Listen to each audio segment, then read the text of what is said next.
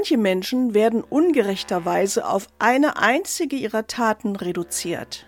So auch Beate Klarsfeld, die Frau mit der Ohrfeige. Erinnern wir uns. CDU-Parteitag 1968. Eine junge Frau schafft es an allen Polizeikontrollen vorbei in den Delegiertensaal. Mutig geht sie zu Kiesingers Platz am Präsidiumstisch. Blitzschnell dreht sie sich zum Bundeskanzler, knallt ihm eine Ohrfeige ins Gesicht und ruft laut Nazi, Nazi. Pressevertreter aus aller Welt halten diesen Moment für immer fest. Er wird weltweit Geschichte schreiben. Die Frau wird sofort abgeführt und verhört und sagt Folgendes aus. Mein Name ist Beate Klarsfeld und ich bin französische Staatsbürgerin. Ich bin empört über die Ungerechtigkeit, dass alte Nazis in Deutschland ungestraft davonkommen. Noch am gleichen Tag wird sie im Schnellverfahren zu einem Jahr Gefängnis verurteilt. Aber als französische Staatsbürgerin muss sie diese Strafe nicht antreten. Damals sagten viele, die Klarsfeld ist eine verrückte Spinnerin. Klarsfelds Standpunkt? Um einen Skandal aufzudecken, musste man mit einem Skandal antworten. Ist Beate Klarsfeld wirklich eine Spinnerin?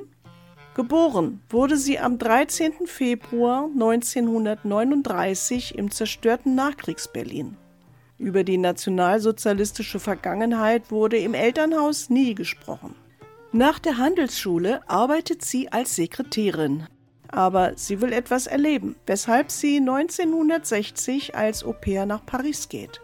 Dort lernt sie den jüdischen Anwalt Serge Klarsfeld kennen und verliebt sich. Sie ist tief betroffen, als sie hört, dass sein Vater als Jude nach Auschwitz deportiert und ermordet wurde. Beate Klausfeld sagte, dass sie durch die Gespräche darüber eine Deutsche mit Gewissen und Bewusstsein wurde. Sie fühlt sich für die Vergangenheit verantwortlich, nicht schuldig. Nach ihrer Heirat arbeitet die spätere deutsch-französische Journalistin zunächst beim deutsch-französischen Jugendwerk.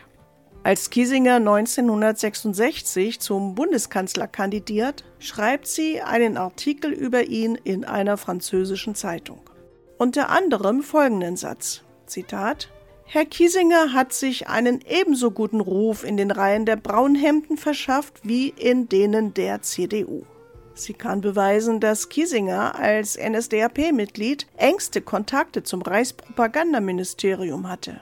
Er war nämlich verantwortlich für die Antisemitismuskampagnen und Kriegspropaganda beim Rundfunk.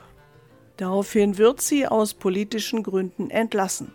Aber nichts kann die Journalistin davon abhalten, weitere NS-Verbrecher aufzuspüren. So hat sie durch eingehende Recherchen unbehelligt lebende Altnazis entdeckt und enttarnt. Darunter waren bekannte Massenmörder wie Kurt Lischka, der Eichmann-Vertraute Alois Brunner und Klaus Barbie.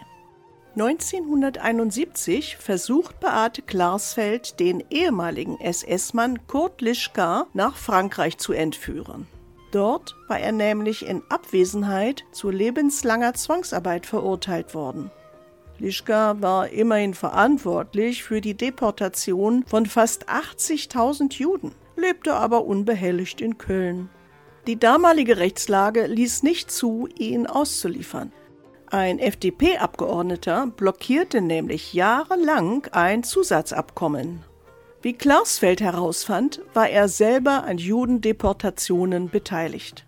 Der Versuch, Lischka zu entführen, misslingt. Stattdessen wird Beate Klarsfeld verhaftet. Dadurch macht sie eins deutlich.